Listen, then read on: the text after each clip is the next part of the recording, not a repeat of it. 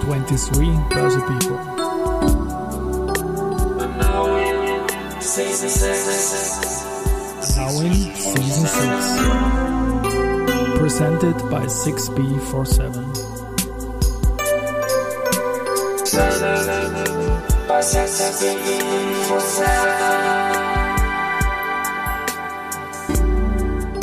Ja, herzlich willkommen wieder zur Serie 23 Börse People. Und diese Season 6 der Werdegang und Personality Folgen ist presented by 6B47. Mein Name ist Christian Drastil, ich bin der Host dieses Podcasts und mein neunter Gast in Season 6 ist Berthold Baurig-Karlik, Gründer und Geschäftsführer von Venioneer Capital, Präsident des European Super Angels Club und auch sonst in vielen Rollen im Startup- und VC-System tätig. Lieber Berthold, Servus und herzlich willkommen bei mir im Studio. Freut mich hier zu sein. Danke für die Einladung, Christian. Es war schon eine lange Anmoderation und wir haben gescherzt im Vorgespräch. Ich habe gesagt, selten jemand gefunden, der so viele verschiedene Rollen und Funktionen ähm, auf LinkedIn eingegeben hat. Darüber reden wir jetzt, aber ich Werdegang Karriere Podcast. Wie hat es denn bei dir in jungen Jahren begonnen und was waren deine ersten Stationen?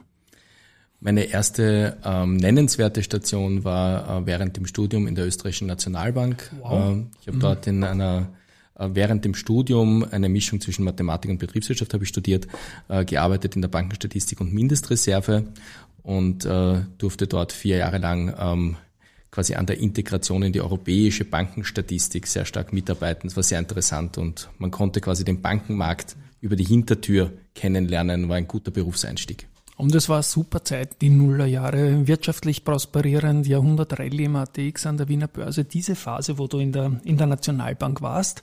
Und als nächste Station hast du dann eingegeben Trends Europe Financials. Bitte auch da ein paar Worte dazu. Genau, die ähm, damals die Martha Oberndorfer, die heute wieder Partnerin ist bei uns bei Venue Capital, ähm, zuletzt bekannt aus ihrer Rolle, dass sie äh, die Staatsholding geleitet hat. Davor war sie in der genau. Bundesfinanzierungsagentur. Sie war eine hervorragende Staatsschuldenmanagerin, hat super imitiert vom Timing her, also großer ja. Respekt.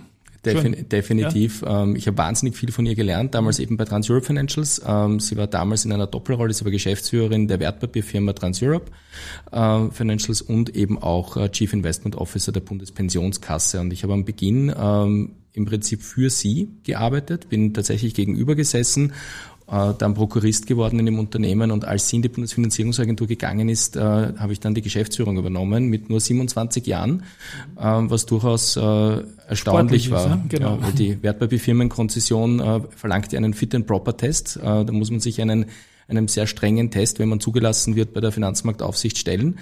Und äh, da war ich schon sehr stolz darauf, dass ich das mit 27 geschafft habe. Und das waren ja auch diese Jahre, wo so Kleinigkeiten wie Lehman reingefallen ist. Wie ist es dir da gegangen? Gibt es da besondere Memories an dieses Jahr 2008 FF? Ja, also ich meine generell diese die die Marktphase, in der ich im Investmentbanking tätig war, wo unser Schwerpunkt bei Transeurope Financials war, das äh, Schuldenmanagement von Bundesländern und deren Beteiligungen nicht nur in Österreich, auch darüber hinaus. Äh, da war es schon sehr interessant, weil es war einerseits ein Hochzinsumfeld, mhm. das kann man sich heute gar nicht mehr vorstellen, da gab es richtig hohe Zinsen. Äh, dementsprechend war die Zinsbelastung im Schuldendienst zu reduzieren eine Herausforderung. Äh, da hat es auch in der Zeit ganz wilde Auswüchse gegeben. Da gab es damals die ÖBB mit Asset-Backed Securities, da gab es Salzburg, wo ein Riesenskandal hochgegangen ist. Ähm, und es gab halt auch viele in der öffentlichen Hand, die sich schwer getan haben zu emittieren zu vernünftigen Konditionen.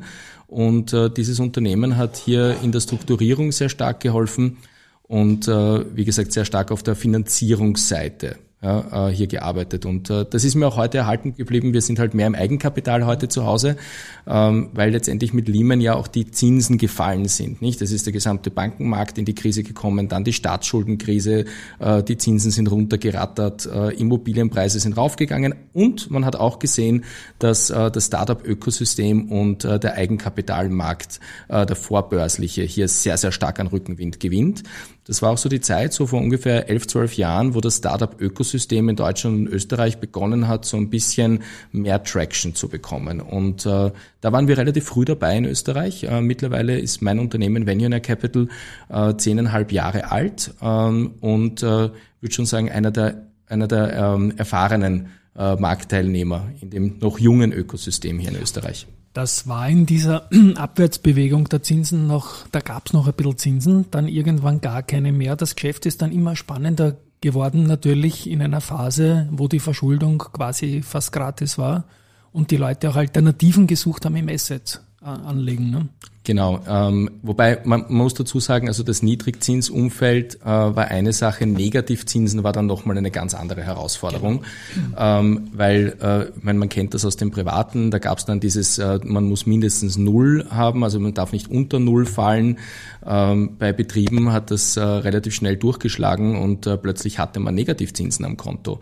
Ähm, und wenn man jetzt, äh, was ich, äh, äh, eine gewisse Liquidität hat als größeres Mittelstandsunternehmen oder auch als größeres Scale Scale-up oder auch in der öffentlichen Hand, meine ehemaligen Kunden, ähm, dann hat man durchaus äh, Schwierigkeiten gehabt, wenn man sicher auf Termingelder veranlagen wollte, weil man plötzlich Geld verbrannt hat. Auch in Staatsanleihen hat man plötzlich Geld verbrannt. Und äh, das war dann auch eine, eine, eine Marktphase, wo man gemerkt hat, dass einerseits die Verschuldung, also quasi der Leverage für Eigenkapitalinvestments sehr günstig geworden ist, aber dass es auch hier so ein bisschen Tendenzen gab, dass sehr, sehr viel Geld äh, durch die Gegend fliegt, ähm, wo dann der ein oder andere auch gesagt hat, puh, das wird nicht lange gut gehen. Und wir haben es gesehen, äh, jetzt äh, hat die Zentralbank die schnellste Zinsanhebung der Geschichte gemacht ähm, und äh, der Boomerang kommt zurück. Und äh, ja, also wir sehen, wir sehen ja unterschiedliche Entwicklungen. Wir sehen Immobilienpreise, die fallen. Wir sehen, äh, wir sehen äh, Börsekurse, die, die, äh, kann man sagen, eine Achterbahnfahrt hinlegen. Wir sehen am Eigenkapitalmarkt, dass es immer schwieriger wird für Private Equity Venture Capital Kapital vom Markt zu bekommen, weil es auf einmal plötzlich wieder die zinszahlende Alternative gibt. Und ich würde sagen, so eine kleine Renaissance auch am Unternehmensanleihenmarkt spürt man schon heran kommen. Definitiv, die Mischfonds, die 60-40 Fonds kommen wieder groß in Mode und das ist ein bisschen wieder näher so an dem Business, wie ich es in den 80er Jahren gelernt habe, wie es das dazwischendurch wegschmeißen können, die Lehrbücher. Kurze Frage noch zu Venionaire Capital. Der Name klingt elitär, sage ich jetzt einmal. Wie kommt es zu dem Namen? Wie habt ihr den hergeleitet? Ähm, der hat so ein bisschen eine, also ist ein, ein, ein Kunstwort. Ähm, der hat eine lustige Geschichte. Wir sind zusammengesessen und haben uns überlegt, äh, welchen, welchen Namen geben wir unserem Unternehmen. Äh, es muss eine Domain frei sein, es muss schützbar sein und so weiter. Und ich habe mir gedacht, so ein, ein, ein frankophoner Name klingt nobel. Ja, und Venionaire ja, hat so ein bisschen okay. so diesen, ja. diesen französischen Touch. Es ist im Prinzip eine Mischung ähm, aus dem Wort Venture und Millionär.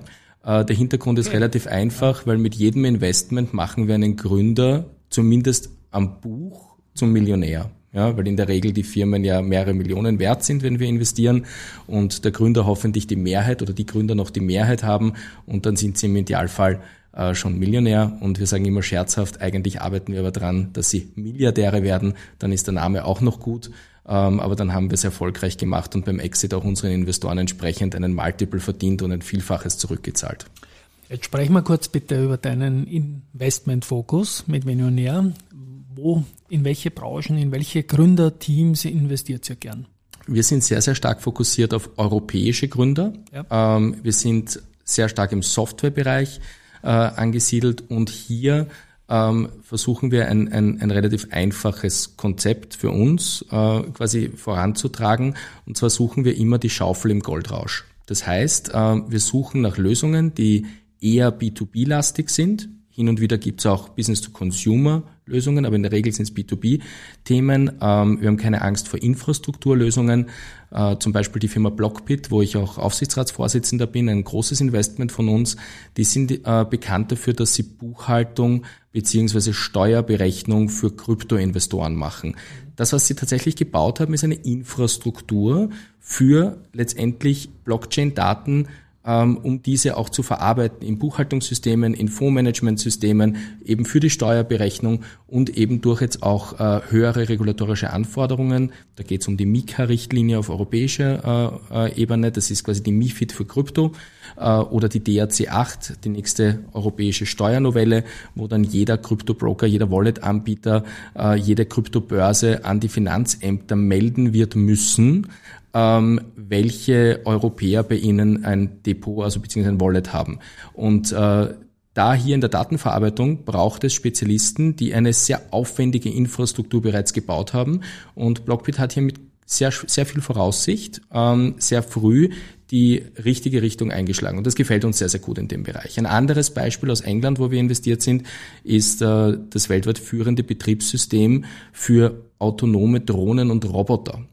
Ähm, die Firma heißt Unmanned.live, Unmanned Live. Ähm, die kennt man äh, vielleicht aus der ein oder anderen Pressemeldung hier in Wien. Es hat ein Projekt gegeben mit Magenta und der Donaufeuerwehr, äh, wo tatsächlich, wenn jemand ins Wasser fällt, und das passiert über 200 Mal äh, im Jahr, dass im Raum Wien jemand in die Donau fällt und ein Notruf abgesetzt wird, dann äh, sind Drohnen geflogen und haben eine Rettungsweste gebracht, beziehungsweise beobachtet, wird jetzt der, äh, wird jetzt der Verunglückte an das linke oder an das rechte Ufer schwimmen? Braucht er vielleicht einen Arzt? Ähm, oder äh, braucht man vielleicht auch Unterstützung, soll die Feuerwehr ausrücken. Und eine Drohne ist halt natürlich schneller am Ort des Geschehens, ähm, als, die, als die Feuerwehr ausrücken kann. Und äh, da sieht man schon so einen kleinen Anwendungsfall, einen von sehr, sehr vielen, wo auch wieder dieses Betriebssystem, das letztendlich in im Edge Computing Teil der, der, des Telcos installiert wird, ähm, wo dieses Betriebssystem Anwendung findet. Letztendlich hilft dieses Betriebssystem dem Telco nicht nur Daten zu verkaufen oder Datenconnectivity zu verkaufen, sondern Intelligenz zu verkaufen. Das heißt einen Service. Und äh, wenn man daran denkt, wie viel so eine, so eine äh, Lizenz für einen neuen Mobilfunkstandard kostet, dann äh, muss man sich auch überlegen, wie man das wieder hereinbekommt. Und äh, da hilft dieses Unternehmen dem Telco mit, mit besseren Margen, durch einen besseren Service, auch letztendlich ähm, hier das zurückzuverdienen. Sind wir sehr, sehr stolz darauf. Da bin ich auch im Aufsichtsrat in England. Ganz tolle Firma. Und wie lange seid ihr so an einem Portfoliounternehmen beteiligt? Was ist der Exit-Strategie? Kann da auch einmal eine Börse, especially die Wiener Börse, vielleicht einmal ein Kanal sein? Es ist ein hm. Börse-Podcast, deswegen muss ich dich das fragen. Ja. Klar. Ähm, also ich würde sagen, äh, im Schnitt so drei bis fünf Jahre ist das Ziel, das wir haben. Ja. Äh, wir haben das Glück, dass wir einen Evergreen-Fonds haben. Also am mhm. European Super Angels Club hängt ein Fonds den in Luxemburg. müssen wir noch erwähnen, den, dann machen wir gleich einen kurzen Step.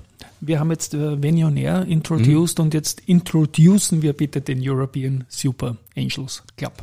Der European Super Angels Club ist ein Verein nach österreichischem Recht, haben wir gemeinsam mit Partnern von KPMG gegründet, vor mittlerweile rund sechs Jahren.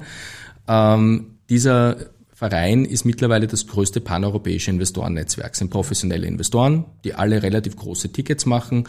Ähm, das heißt, jeder für sich äh, gut über 100.000 Euro pro Investment. Und wir bündeln diese Investments in einem Syndikatsfonds, den wir in Luxemburg managen, über unsere Enkeltochtergesellschaft Venionair Ventures die ein IFM ist, also entsprechend reguliert bzw. registriert in, äh, in Luxemburg. Ähm, das Spannende bei diesem Fonds ist, dass er als Syndikatsfonds keine klassische Ablauf, kein klassisches Ablaufdatum hat wie der klassische Venture Capital Fonds. Das heißt, er ist ein sogenannter Evergreen. Mhm. Und äh, das gibt uns die Möglichkeit, dass wir Firmen auch länger begleiten können. Und tatsächlich, wenn sich die Chance gibt, könnte da auch mal ein Börsegang dabei rausschauen. Ähm, bisher war es so, dass Trade Sales, also das Weiterverkaufen an einen großen Strategen, äh, die bessere Option waren. Ähm, wenn du fragst nach der Wiener Börse, dann muss ich sagen, da bin ich skeptisch. Ähm, wenn wir einen Börsekandidaten hätten, würde ich wahrscheinlich auch eine österreichische AG eher in Deutschland äh, mindestens auf das Segment Scale, aber vielleicht auch auf ein größeres Segment an der deutschen Börse bringen, weil dort einfach mehr Liquidität da ist und äh, auch die Börse, finde ich, eine bessere Arbeit macht äh, in der Sensibilisierung, dass diese jungen, starken, wachsenden Unternehmen hier einen, einen Raum haben.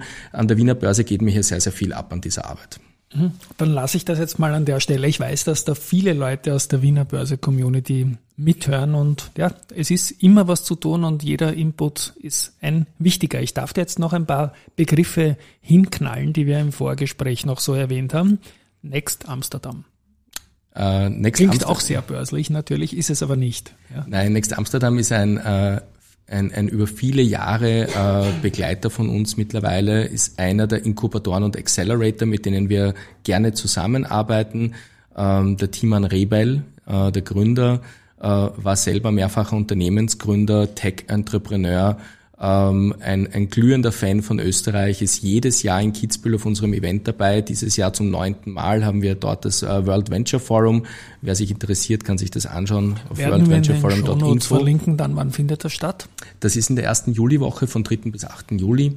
Ähm, eine ganze Woche, unterschiedliche Themen, ähm, auch institutionelle Investoren okay. äh, sind dort, die sich äh, international hier treffen, um eben über das Thema Venture Capital Private Equity, also über den vorbörslichen Kapitalmarkt Markt auszutauschen. Ähm, sind da ganz stolz, dass wir recht prominente Speaker mittlerweile auf der Webseite haben. Einige sind noch nicht announced, ähm, aber durchaus auch Vertreter von großen börsennotierten österreichischen Unternehmen ähm, sind wir sehr, sehr stolz darauf. Und äh, Vielleicht auch, weil das vorher so ein bisschen äh, schnippisch angekommen ist äh, zur, zur Wiener Börse.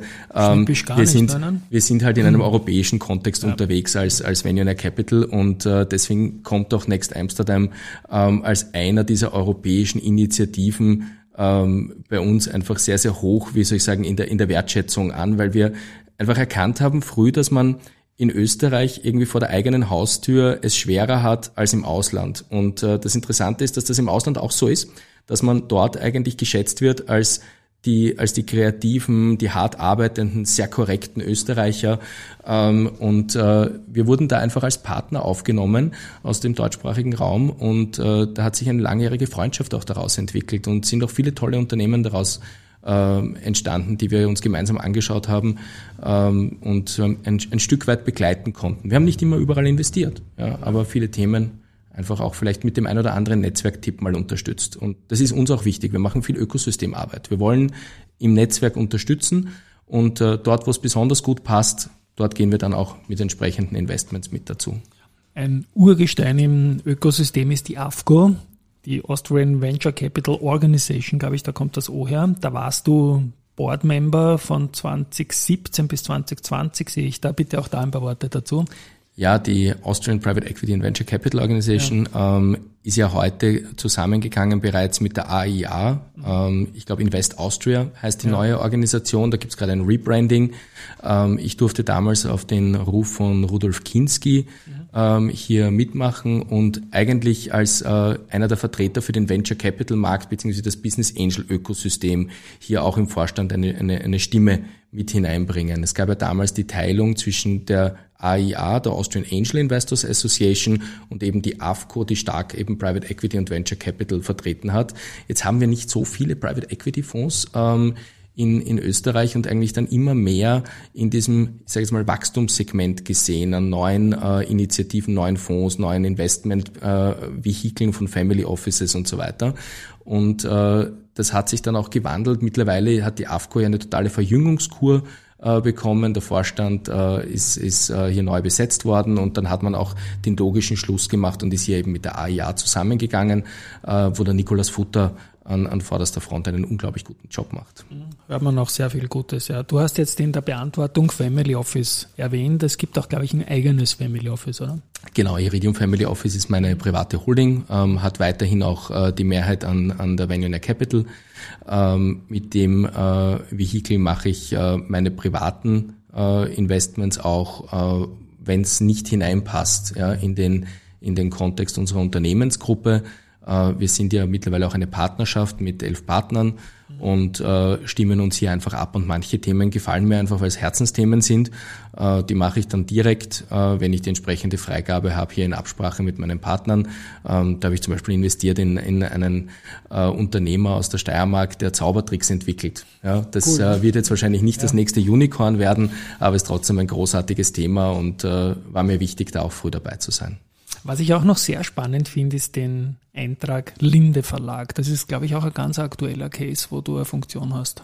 Ja. Genau, der, der Linde Verlag äh, ist ja über 100 Jahre alt genau. äh, und der Benjamin Jentsch als äh, jetzt äh, quasi in seiner, in seiner Generation der aktuelle Eigentümer und Geschäftsführer hat äh, sehr, sehr stark sich auf die Fahnen geschrieben, die Digitalisierung des Verlags voranzubringen wir kennen uns schon an den Zeit und es hat sich dann ergeben, dass, äh, dass wir hier entschieden haben, dass wir eine eigene Tochtergesellschaft für Digitalisierung gründen. An der hat sich Venion ja auch beteiligt und äh, jetzt helfe ich aktiv äh, im Unternehmen, äh, die Digitalisierung als Head of Digital Transformation im Verlag voranzubringen. Der Linde Verlag hat eine kann man sagen, eigentlich 100-prozentige Abdeckung bei Steuerberatern in Österreich, eine sehr, sehr gute Abdeckung von Juristen und, äh, und Notaren und auch bei Unternehmen, bei mittelständischen wie auch börsegelisteten Unternehmen gibt es viele äh, Tools und Bücher, äh, die hier im, in, in Anwendung sind. Und äh, ich denke, wir haben einiges in der Pipeline, ähm, wo wir Produkte, bestehende Produkte weiterentwickeln werden, wo wir neue Produkte auf den Markt bringen und wo wir auch äh, vielleicht über die Grenzen hinaus äh, neue Kundengruppen erschließen werden. Eines der ersten Investments, das wir gemacht haben mit der Linde Digital GmbH, war Jurio. Äh, das ist eine hochsichere Kollaborationsplattform für Anwälte beziehungsweise auch für eigentlich Finanzunternehmen, weil im Endeffekt hast du eine, eine, eine komplett GDPR-compliant, äh, hochverschlüsselte Plattform, wo du Daten austauschen kannst, auch Prozesse für Dokumente automatisiert abbilden kannst, eine Kommunikation, Chat und Video, äh, in der Plattform auch entsprechend verschlüsselt und sicher ähm, darstellen kannst, was natürlich äh, eine deutlich höhere Sicherheit bietet als jetzt äh, ein E-Mail. Äh, und wenn man heute denkt, also ich kriege immer so ein bisschen das Schaudern, was für heikle Dokumente per E-Mail verschickt werden. Ähm, und äh, bei auch den steigenden, muss man leider sagen, äh, Cyberkriminalitätsfällen ähm, ist das ein Thema, wo wir, wo wir einfach eine zunehmende Nachfrage sehen. Und Linde mit den sehr hohen Standards, ähm, die sie sich selbst setzen, hat hier mit Jurio ein, ein, einen Baustein gefunden, der aber nicht quasi nur für Steuerberater oder Rechtsanwälte in Österreich, sondern in Wahrheit eigentlich weltweit einen Anwendungsfall findet. Ähm, natürlich in europäischer, in der Europäischen Union aufgrund der Datenschutzgrundverordnung und eben, weil das Unternehmen hier in Europa sitzt, ähm, halt hier einen, einen strategischen Vorteil hat. Und da arbeiten wir sehr intensiv daran, dass wir das Unternehmen auch rausbekommen. Mhm. Ähm, Gibt es auch gute Synergien mit anderen Portfoliounternehmen, wie Sproof zum Beispiel. Das ist äh, quasi DocuSign auf Österreichisch, wenn man so möchte, oder europäisch für qualifizierte elektronische Signaturen, was auch schon viele österreichische Top-Unternehmen einsetzen. Ja. Ich bin dir extrem dankbar, dass du so viel sprichst und so spannend sprichst, weil ich bin ein bisschen verkühlt, auch weil ich da öfters mitgesungen habe. Das kommt gleich. Ich habe jetzt nur den Venue, Venue Capital, the best in the game. Ich habe jetzt nur den, mein Mikro zum Ausgang vom, vom, vom iBook hingeladen, also das war jetzt nicht die Originalqualität. Der Grund, warum du heute jetzt da bist, wir hätten das sicher irgendwann gemacht, dass es dir gelungen ist mit Venue was dem Karl-Heinz Strauß nicht gelungen ist mit der POR und seiner Baustelle am Mond, was Waterdrop nicht gelungen ist damit, was haben die gemacht? Die haben, glaube ich, so einen Bierwürfel ins Wasser geoutet und Almdudler hat geoutet, dass es jetzt einen Almdudler mit Mannergeschmack gibt. Das war alles zum 1. April, das habe ich alles nicht geglaubt. Eure Aussendung, dass ihr Venionaire Rhythm Labs gegründet habt und einen Song mitgeschickt habt, coole Mucke von dem Typen, muss man sagen. Und ich habe es voll geglaubt, dass es das jetzt gibt, habe sofort Kontakt aufgenommen. Aber weil ich zuerst Kontakt aufgenommen habe, habe ich die Geschichte noch nicht geschrieben und bin jetzt nicht offiziell großartig reingefallen. Habe aber diesen Song jetzt in meinem Podcast, werden wir auch verlinken, mit deiner Genehmigung bekommen. Wie kommt man genau auf so einen April-Scherz, ein ganzes Music-Label zu erfinden, einen lässigen Song zu hinterlegen, ist ja unglaublich Haken eigentlich. Ne? Das stimmt. Ähm, zunächst freut es mich wahnsinnig, ja. ähm, dass wir, dass wir dich da legen konnten. Ähm, ich, Konnte dir, ja? Ich, ich genau. nehme ich nehm das wirklich mit ein bisschen einem Schmunzeln. Ähm, wir sind im Jänner zusammengesessen mit unserem Marketing-Team, äh, die Julia Gülden-Zeisberger, unsere Marketingchefin. Habe ich kennengelernt in der Kommunikation, genau. Ja, ja. unheimlich kreativer Kopf, äh, sehr, sehr schlau ähm, hat hier hat hier eine gute Idee mit ihrem Team gehabt. Äh, der Peter Oberlig, unser Growth Hacker, äh, der in Social Media sehr sehr stark ist, ähm, hat gesagt, na, das müssen wir irgendwas mit ChatGPT machen. Und äh, wir haben dann äh, einen ersten Entwurf eines Songs, eines Rap-Songs äh, durch ChatGPT uns auswerten lassen. Mhm. Das hat eine halbe Minute gedauert. Ähm, die Rohfassung, muss man sagen, war nicht singbar. Aber wir haben gesagt, okay, das ist eigentlich gar nicht blöd äh, und äh, die Story ist eigentlich ganz lustig. wir könnten doch einen Rap-Song machen äh, über Venionaire. Dann war aber die Frage, wo kriegen wir einen Musiker her? ähm, und wo kriegen wir einen vernünftigen Beat her und wie ist das eigentlich, wenn man Musik publizieren möchte. Und äh, da habe ich einiges gelernt. Ich habe gelernt, äh, dass ein Music Label ein freies Gewerbe braucht äh, in Österreich. Ich habe gelernt, äh, dass man Musik über einen Distributor ähm, auf Plattformen wie Spotify, Apple Music äh, und so weiter, Amazon Music, ich glaube in Summe sind es über 20 Plattformen, ähm, eben dort Musik hinausbekommen kann, äh, wie das funktioniert mit AKM-Anmeldung und so weiter. Äh, ganz viele Elemente dazu. Ähm, ich bin selbst als Songwriter offiziell hinter diesem, hinter diesem Lied, weil wir das doch äh, händisch sehr stark umgeschrieben haben und äh, bin auch sehr froh, dass wir mit unserem Rapper, der unter dem Namen 10X hier aufgetreten ist, einen, einen wirklich grandiosen österreichischen Musiker gefunden haben, der mitgemacht hat bei dem Spaß. Ähm, was ich besonders schön Entschuldigung, finde. ich muss da kurz ins Wort fallen. Ihr habt ihn in der Aussendung Philipp M. genannt und es gibt einen hervorragenden Podcaster und Berater, auch der Philipp Maderdaner heißt. Und auf den bin ich zunächst einmal gestoßen. Nein, das ist es nicht. Das ist der, der Philipp Michalic. Ähm, genau. Er ist, der ist äh, bei Bearing Point Berater, ähm, ist aber auch schon seit einiger Zeit als Musiker ja. unterwegs, macht sehr, macht sehr, sehr viel äh, in, der, in der Jugendarbeit, vor allem für katholische Jugendgruppen. Mhm. Und es war auch sein Wunsch, dass wir die katholische Jugendgruppe in Hernals unterstützen mit einer Spende. Äh, und das war quasi im Abtausch für dieses musikalische Projekt, wo wir uns auch kritisch damit auseinandergesetzt haben, wie weit eigentlich AI funktioniert in der Kunst. Und ich finde, das ist ein wichtiges Thema heute, weil wir diskutieren mal wieder über eine neue Technologie, vor der wir ein bisschen Angst haben, ob man die nicht regulieren soll sollte und ob man die nicht weiter regulieren sollte. Ähm, und wir sehen aber eigentlich oder übersehen eigentlich, dass diese Technologie uns hilft, unsere eigenen superhuman Capabilities zu heben. Und diese das, das bedeutet, dass ich im Prinzip schneller mehr leisten kann und weniger fehleranfällig bin, ähm, aber als Mensch nicht äh, ersetzt werde, sondern in Wahrheit als Mensch besser werde. Ja, und äh, ich meine, so ist es uns gegangen mit der Digitalisierung in sämtlichen Facetten. Ja, wir wollen alle heute nicht mehr ohne Smartphone und ohne Internet arbeiten.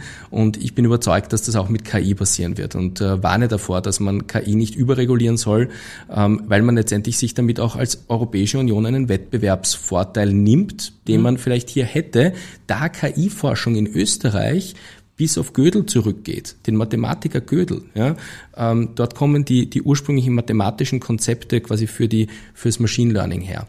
Und äh, also jetzt, wenn man ganz tief in den Wurzeln grabt. Ähm, und ich denke mal, also da haben wir in der Forschung doch eine Historie. Das österreichische Forschungsinstitut für Artificial Intelligence ist brillant äh, mit seiner Forschungsarbeit in dem Bereich und war ganz früh hier dabei. Ich glaube, das war schon in den 80ern ähm, wo es hier, wo es hier Arbeit gab. Und äh, das wollten wir einfach ein Stück weit auch thematisieren. Und äh, von dem her, wie soll ich sagen, war es nicht nur ein Musikgag, äh, und ein, ein lustiges Lied, ähm, das äh, ich glaube mittlerweile fast 2300 Menschen sich angehört haben auf YouTube ähm, unter, unter dem Titel Best in the Game ähm, von dem Künstler 10-X, genau. äh, eben unserem Philipp. Ähm, es haben auch äh, ganz, ganz viele Menschen sich das angehört auf den unterschiedlichen Streaming-Plattformen. Und ich freue mich heute auch noch wie ein Keks, dass es immer wieder ähm, Hörer gibt äh, und dass der Song einfach tatsächlich ganz gut ankommt. Wir nehmen uns selbst nicht so ernst, ähm, dass man, dass man äh, so etwas nicht tut. Wir haben gesagt, äh, ganz im Gegenteil, mit einem kleinen Lächeln und mit einer kritischen Auseinandersetzung mit dem Thema KI ist das ein guter Gag für den, April, für den 1. April. Vielleicht machen wir auch noch irgendwann etwas im Bereich Musik. Ich finde, das ist grundsätzlich grundsätzlich ein sehr, sehr spannendes Metier und gerade in Österreich als Standort, da kann man ja nicht ohne Musik.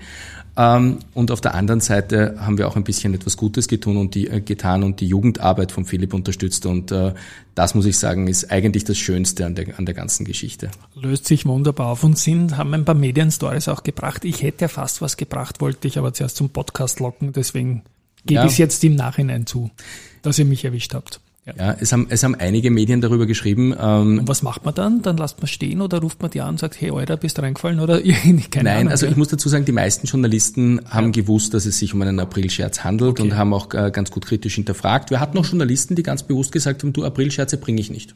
Ja, ja. Ähm, wunderbar, soll so sein.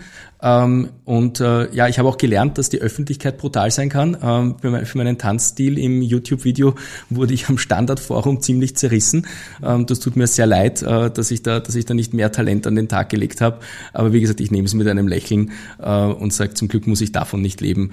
Ähm, also, when you're near ridden Labs gibt's doch nicht, aber kann vielleicht noch kommen irgendwie. Ne? Das ist jetzt kein April-Scherz, aber die Idee in die Richtung was zu machen, weil ihr könnt es ja. Ne? Das ist also Rhythm Labs gibt's tatsächlich. Also ja. wir haben auch den Gewerbeschein, ja. ähm, um Musiklabel zu sein.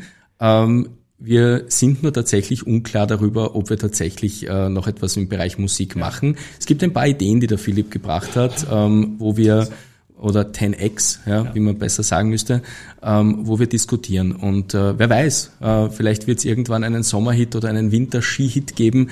Ähm, wenn es so etwas gibt, dann würde es sicher sich um das Thema Entrepreneurship, Venture Capital, Hyperscalability, künstliche Intelligenz oder wie auch immer handeln. Ähm, es wird sicher keinen Song mehr über Venue geben. Und, äh, Den ich, gibt's jetzt ja schon. Ne? Ich werde so, der Welt auch mein Tanzen ersparen. Ja, genau. Na, das hat bei mir in Storytelling nämlich perfekt gepasst, weil die österreichische Post hat vor wenigen Wochen ein Soundlogo gebracht und ich bin jetzt dabei, so Stefan Raab-mäßig den Kapitalmarkt zu vertonen, jedem Unternehmen zwangsweise ein Soundlogo zu verpassen, das man dann tauschen kann. Und da wäre Venionaire Rhythm Labs eventuell ein Partner gewesen und ich gleich, weißt du, Jo, da ist es in der Gedankenblase gleich heiß gegangen. Ich spiele es jetzt noch einmal kurz an. Helping entrepreneurs succeed in the end. Started from the bottom, now we here. Kann einiges. Helping entrepreneurs succeed in the end. Klingt ja gut. Aber wir sind noch nicht ganz am Ende, weil ich bleibe noch kurz KI, KI und Kapitalmarkt. Da tut sich auch einiges, oder? Mhm. Ja, definitiv. Ich meine, äh, ich glaube, die, die größten Daten-Junkies, die es äh, gibt, sind, äh, sind Trader sowohl in Traditional Finance als auch äh, bei, Digi bei, Digital Assets. Wir haben ja selbst mit Tigris Web 3 den ersten, ersten österreichischen regulierten Krypto-Hedgefonds ähm, auf den Markt gebracht. Das war ähm, im Ende ersten Quartals letzten Jahres. Äh, der Tigris Web 3 ist ein Fonds, der in Web 3, also rein Digital Assets investiert. Und dieser Fonds hat eine Spezialität, nämlich einen Teil des Investments geben wir dort in algorithmische Trading-Strategien. Und diese Algorithmen folgen tatsächlich Machine Learning-Algorithmen. Ähm, und jetzt kann man sich vorstellen, es gibt ja zig Marktplätze, auch in Krypto, ja, so wie in äh, traditionellen Börsen. Ähm, da kann man Arbitrage machen, ganz banale Strategie kennt man. Bei Krypto ist das ein bisschen dankbarer, weil man größere Spreads hat und weil man auch größere Unterschiede hat, weniger Markteffizienz hat. Ähm, so richtig viel Alpha kriegt man da nicht raus. Ja.